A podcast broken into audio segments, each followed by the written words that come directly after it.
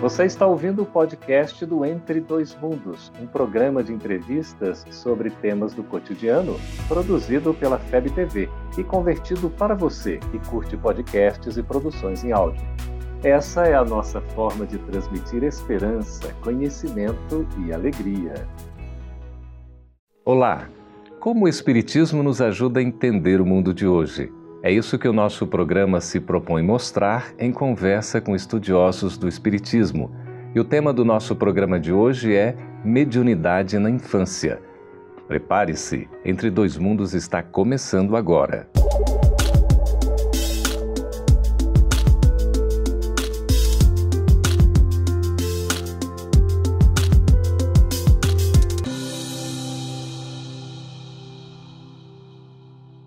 Meu filho é médium. O que fazer?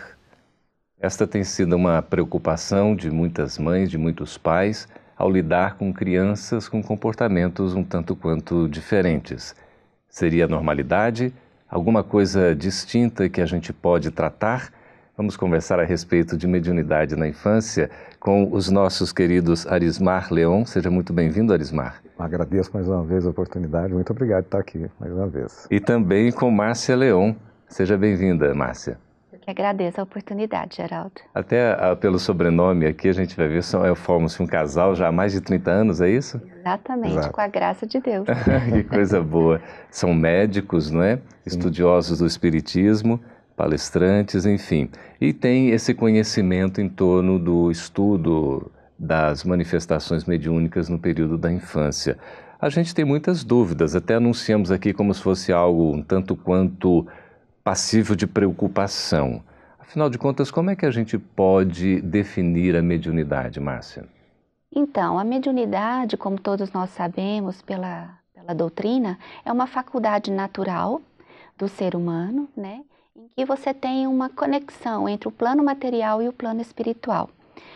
É, por ser uma faculdade na, natural, ela faz parte de um conjunto né, de sensações que nós temos, né, grafadas no nosso perispírito e que com certeza vai trazer esta conexão de um plano espiritual para o material de uma forma mais efetiva. Quer dizer, a mediunidade é, tem uma vinculação com o perispírito. Você poderia explicar, Ismar, por favor? Ah, também. Então, é, para falar de mediunidade, nós temos que falar de sensações, de órgãos dos sentidos. Né? Uhum. Então, a mediunidade é um órgão, é um, é, uma, é um sentido a mais, vamos dizer assim tá?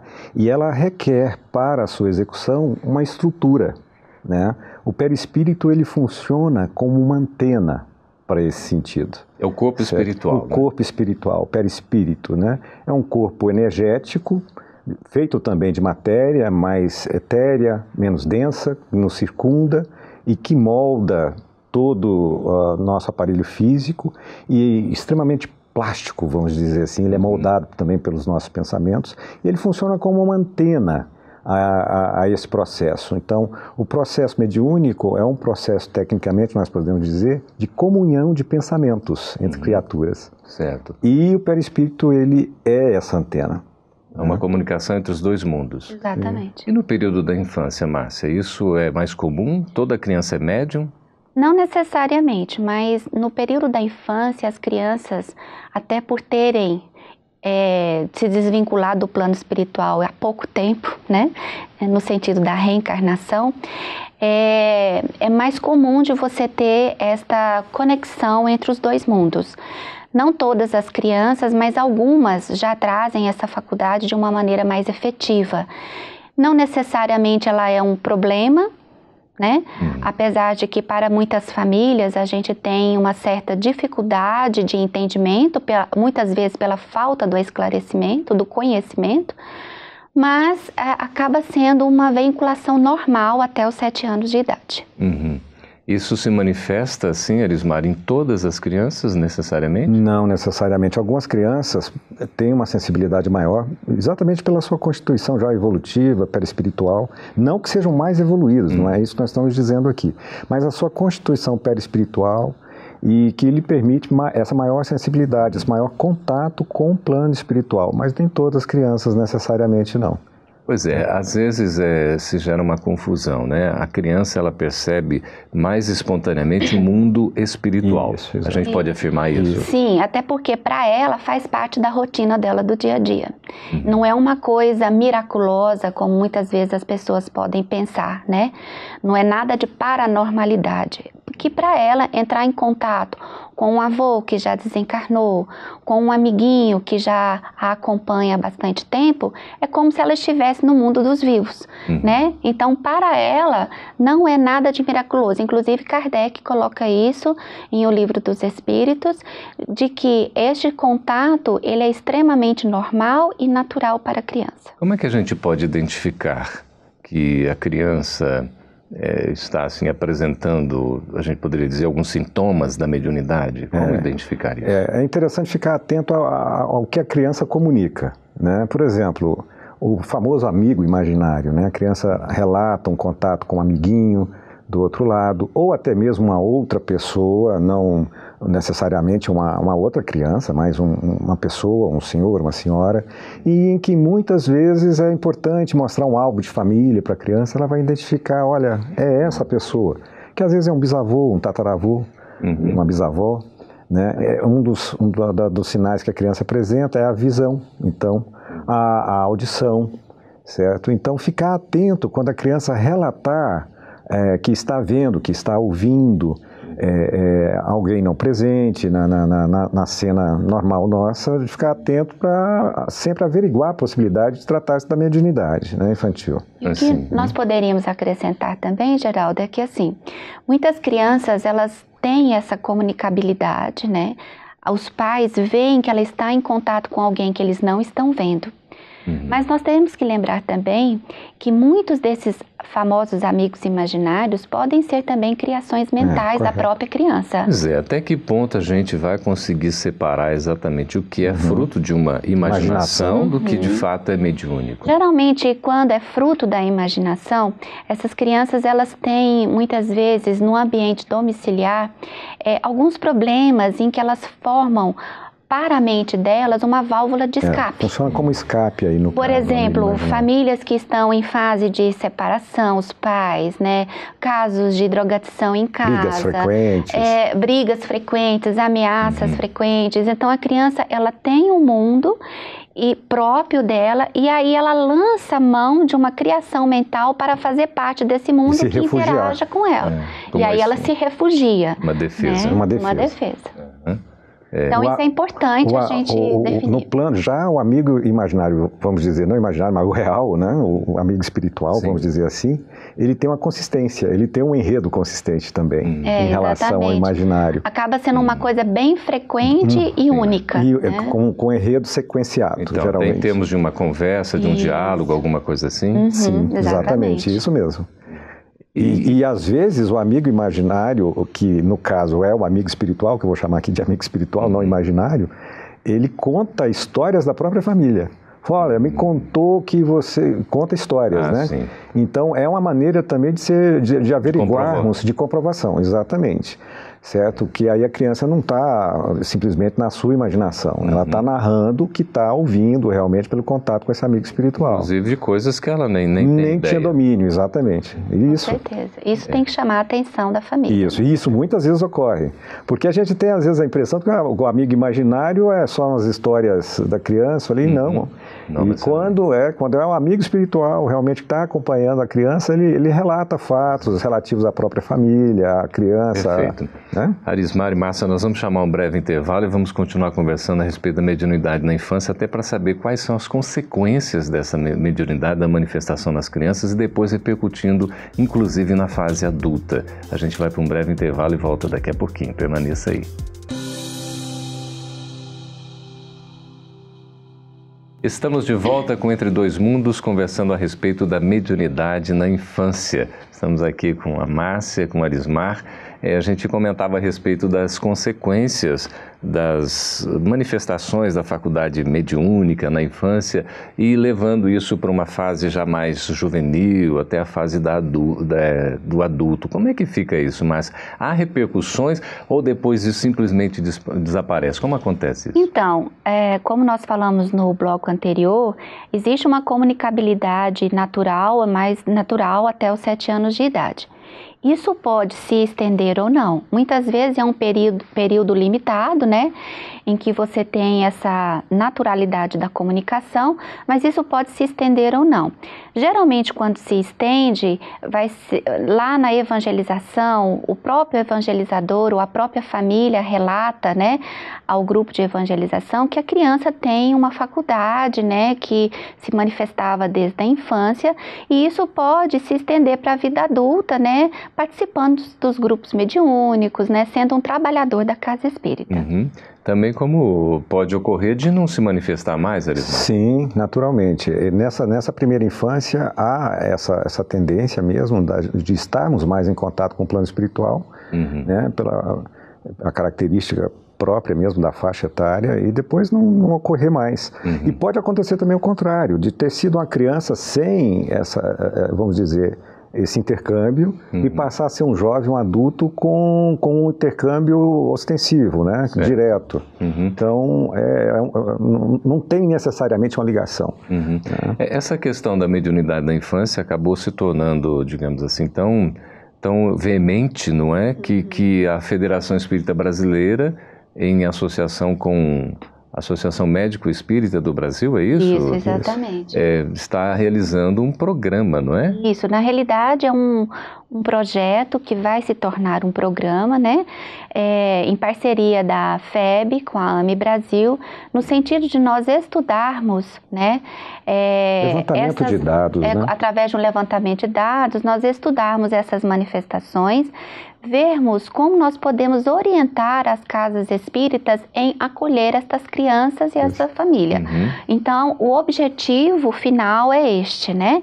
É, além do estudo, traçarmos então um metas orientadoras à casa espírita, né? Diretrizes. né? Diretrizes orientadoras à casa espírita, uhum. para que ela possa, ao acolher estas famílias com estas manifestações, elas seguirem à frente e direcionar estes casos. O projeto já está em andamento? Tá, é um questionário, exato, está em andamento, é um questionário é, aplicado a, a, nas casas espíritas, né? Direcionado para, para as crianças que Do Brasil inteiro? Do Brasil inteiro, todas as regionais em que neste, neste questionário nós vamos ter é, sintomas né, relativos à mediunidade, a sua presença ou não, a frequência com que ocorrem e exatamente também sabermos como é que está sendo o acolhimento dessas crianças dentro da casa espírita, né? Como que no momento se procede. E esse questionário também contempla as orientações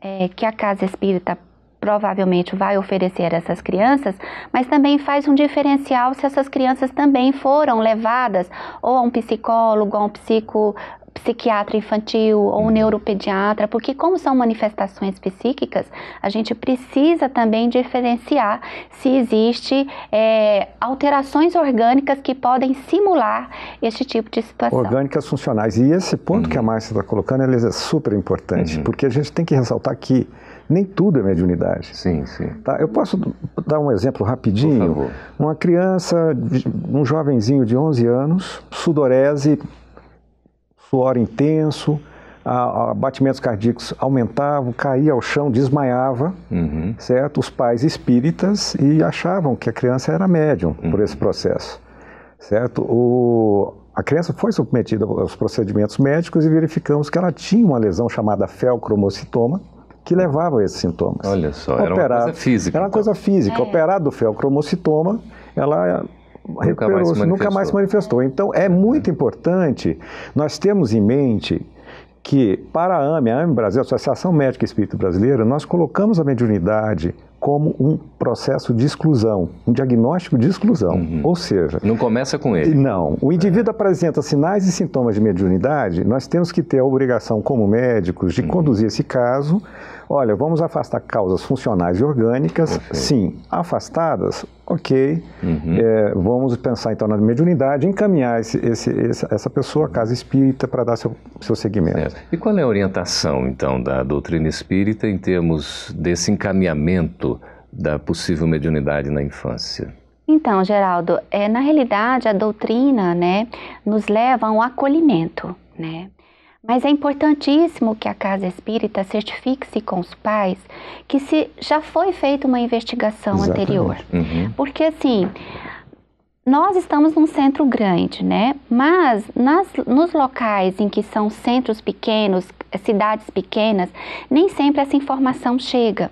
E muitas vezes existe aquela questão da miraculosidade, uma criança que conversa com o mundo espiritual. É um milagre. De achar é um que isso é um milagre, uma coisa né? superior. Ou que, que as vai... manifestações físicas que ela está apresentando são fenômenos de possessão, aquelas é. coisas ou é santo ou é, ou é isso, demônio. Exatamente. exatamente. Uhum. Então, um dos, dos elementos norteadores para este projeto é exatamente... E dar ferramentas. Dar ferramentas uhum. à Casa Espírita para que ela também possa fazer, dentro do seu acolhimento, a diferenciação. Uhum. Esse projeto, então, já está em andamento? Já, já está na primeira fase passado. dele, que é o levantamento dos dados, dados, e cataloga, é, é, a aglomeração desses é. dados. Né? Como é que é a sequência do projeto?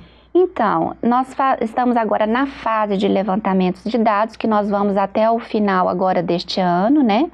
É, eles são, estão sendo avaliados de uma maneira estatística por um colega em Uberlândia, né? Que vai, está fazendo já este levantamento. Hum. Nós já temos algumas informações interessantes, né? Que dentro do pequeno número avaliado já de levantamento estatístico, nós temos visto que... É, as ideações suicidas são interessantes, né, hum, em termos de quantidade é. neste, dessas crianças que estão em sofrimento, né?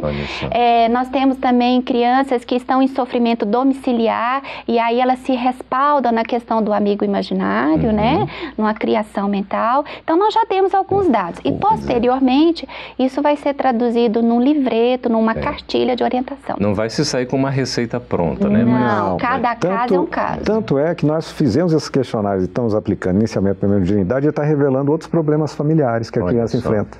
Então, o abandono, a solidão, Olha. a depressão infantil que tem aumentado, a ideação suicida, como a Márcia colocou. Como orientar problemas. os pais também nesse sentido? É difícil, não é? É difícil, mas é importante. Hum? Porque, assim, os pais espíritas, é, normalmente eles têm um conhecimento, apesar de se sentirem assustados quando isso acontece dentro da sua casa. Uhum. Mas para a casa espírita, né, é, essa orientação é, é o acolhimento mesmo e a explicação e o, o, norteamento de que isso é um fenômeno natural. Eu acho que passa muito pela necessidade de uma maior presença efetiva dos pais. Dos próprios pais, Dos né? próprios Exato. pais junto aos filhos. Perfeito, isso é muito importante. Nós vamos chamar mais um intervalo já no terceiro bloco, respondendo às suas perguntas a respeito desse assunto, a mediunidade na infância. Se você estiver gostando do programa, pode acessar também Gotas de Luz, está disponível para você. Até daqui a pouquinho. Estamos de volta com Entre Dois Mundos conversando sobre um assunto interessantíssimo, muito oportuno, que é a mediunidade na infância. Agora, as perguntas dos nossos companheiros que pela internet, pelo site da FEB TV, vai nos escrevendo aí, aproveitando as redes sociais, Facebook, YouTube. E a gente tem aqui para você, Márcia, a Flávia Vinha, de São José dos Campos, em São Paulo. Minha filha tem um amigo imaginário. Ela é médium? Bom, nós já conversamos sobre isso nos outros blocos, né? Mas é, o amigo imaginário muitas vezes reflete, então, aquela companhia espiritual que, a, que acompanha a criança, né? Um amigo que está sempre ali presente e vai nortear um diálogo com ela, né? Então, como existe um intercâmbio mais facilitado até os sete anos de idade, essa comunicabilidade ela é interessante e é natural, né? Então, ela faz parte da rotina da criança. Então, a mediunidade aí, no sentido de entrar em contato com o mundo espiritual, sim, aí ela faz parte da rotina neste momento da criança. Uhum. Nós temos até vinculado a essa pergunta, é, Michele Noronha de Unai, Minas Gerais, pergunta assim, Arismar, meu filho é privilegiado por ser médium? Ah, essa é uma excelente questão, né? É, ser médium, antes de tudo, é um, é um, é um, é um tarefeiro, né? Uhum. Então, maiores responsabilidades, vamos dizer assim. Não é privilégio. Que não é um privilégio. Mas é uma, uma colocação interessante que nós temos que falar sobre mediunidade, que como um sentido, vamos dizer, ela não tem privilégios não, certo? Ela ela está presente no indivíduo moralmente evoluído e não evoluído, não tem correlação com a inteligência, com a moralidade, com o sexo, nem mesmo com a idade, certo? Então, ela, ela é um sentido universal. Se formos considerar o processo intuitivo, certo? Todos nós somos médios, médiums, e tirando afora o processo intuitivo, nós vamos nos referir aos médios ostensivos, né? Mas não é um privilégio, é uma ferramenta mais que o espírito dispõe de intercâmbio com o plano espiritual e daí de ajuda para aqueles que estão aqui de socorro. É. Carteiros, como dizia o nosso querido Chico, né? Uhum. Carteiros da lei. Porque até mesmo essa questão né, de, de, de como lidar, porque às vezes você tem, né, meu filho é médium, primeiro identificar se efetivamente é, ou não. Precisamos saber inicialmente se é mediunidade. Uhum. Como nós falamos nos blocos anteriores, nem tudo é mediunidade, uhum. né? Então a gente tem que descartar os processos orgânicos, os processos funcionais, para que esse diagnóstico da mediunidade infantil, que sempre vai ser observada pela casa espírita, né? Então aí, ao a, a família espírita se reportar ao centro espírita, ajuda muito, porque ela vai ter o conhecimento, o esclarecimento até de como lidar com esse assunto, porque em, em uma boa parte das famílias que já se achegaram a gente no sentido de relatar os seus casos, isso muitas vezes é um problema, porque uhum. lida-se com aquilo que não se conhece, né? Então isso pode se eh, muitas vezes as famílias interpretam até como um problema psiquiátrico, né? Uhum. Então o esclarecimento sempre é a melhor forma de lidar. Pois é, Arismara, aqui aproveitando o esclarecimento, a Juliana Malta de Brasília. Eu não sou espírita. É interessante, né? Porque o Sim. programa ele também é assistido é, por pessoas claro. que têm, assim, às vezes uma curiosidade, né? um interesse, uma dúvida. Isso é muito bom. Seja muito bem-vinda, Juliana e todos né, que nos acompanham aí, não necessariamente sendo espíritas. O importante é que a gente né, desenvolva os assuntos, aprenda sobre ele e a gente vai todo mundo crescendo, né? Então ela diz: Eu não sou espírita. Posso receber ajuda dos espíritos levando meu filho a um centro espírita? Certamente, certamente. A casa espírita está aberta exatamente para toda a comunidade, espíritas e não espíritas, acolhendo-os e esclarecendo, porque cabe à doutrina espírita, o estudioso da doutrina espírita, esse esclarecimento desse intercâmbio natural, um processo natural de toda a humanidade e que muitas vezes, como a Márcia colocou, é, ou é pela, pelo desconhecimento, está interpretado de uma forma errônea, um processo patológico, um, um processo é, psiquiátrico da criança, e não é simplesmente um processo mediúnico. Então, toda a casa espírita certamente vai acolher muito bem a você, Juliane, e os demais que queiram uhum. é, receber essas orientações. Inclusive a evangelização, não é? Sim, a evangelização, evangelização é um ponto importantíssimo. Uhum. Ok, nós temos a Sara de Brasília também, é, por que até os sete anos de idade existe a ligação dos espíritos com as crianças? Também é um tema que nós já relatamos aqui, né? Na realidade, a criança aos sete anos de idade, ela se desvinculou há pouco também do plano espiritual, uhum. né? Mas existem alguns mecanismos no seu perispírito que permite essa maior intensificação de é, comunicabilidade com, do plano material com o plano espiritual. Então, acaba fazendo parte de um processo natural uhum. mesmo, né? É. A reencarnação é um vínculo, né? É um processo que vai ocorrendo é, não só durante a fecundação e o nascimento, mas com o desenvolvimento da aparelhagem do corpo, né? É. E o perispírito acompanha esse desenvolvimento. Então vamos dizer que até os seus sete anos, a ligação com o plano espiritual, essa flexibilidade é maior de ligação, dessa antena receptora com o plano espiritual. E algo absolutamente natural. Natural, natural fisiológico. Uhum. É porque a gente estranha, né? E pode tomar como se fosse algo do outro mundo. Tanto é que durante o sonho, o sono, as crianças relatam sonhos mais livres, né? Podemos até dizer assim, no seu processo de, de, de, de, no plano espiritual. É um processo mais natural mesmo uhum. para a criança até seus sete anos. Certo. É uma relação com outro mundo mais espontânea. Espontânea e natural. Hum. E faz parte da rotina. A criança mesmo, ela não consegue ver que é uma coisa diferente, porque para ela é tão natural esse intercâmbio que é como se ela estivesse se relacionando com os vivos, é. enquanto ela é encarnada, né? Vivos do lado de cá. Exatamente. Exatamente. É, pois é, é, a gente gostaria sobre esse tema que é tão importante que vocês aqui já na, na parte final do nosso programa é, nos passassem algumas informações em termos de uma possível mensagem de orientação, sobretudo aos pais, nesse processo da mediunidade na, infância. Então, a nossa mensagem, Geraldo, é o seguinte: precisamos encarar isso como um fenômeno natural, é uma faculdade natural do espírito.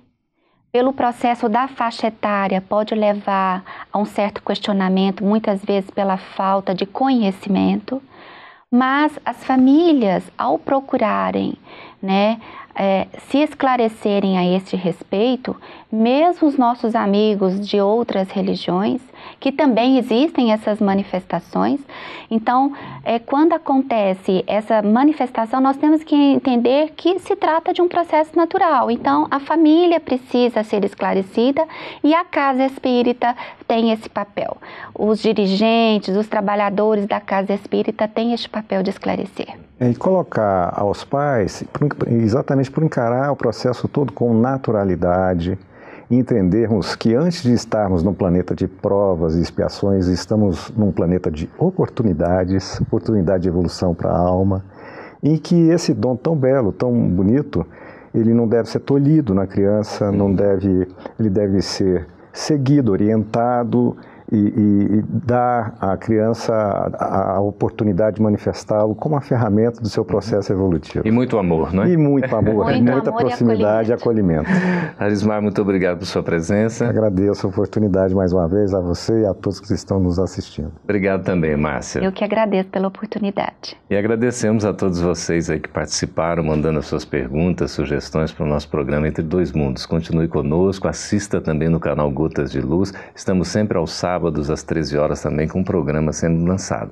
Fique conosco em próximas oportunidades e até o outro Entre Dois Mundos. Essa é uma produção da Federação Espírita Brasileira. Para saber mais, siga arroba FebTV Brasil no YouTube, Facebook e Instagram. Ative o sininho para receber as notificações e ficar por dentro da nossa programação. Até a próxima!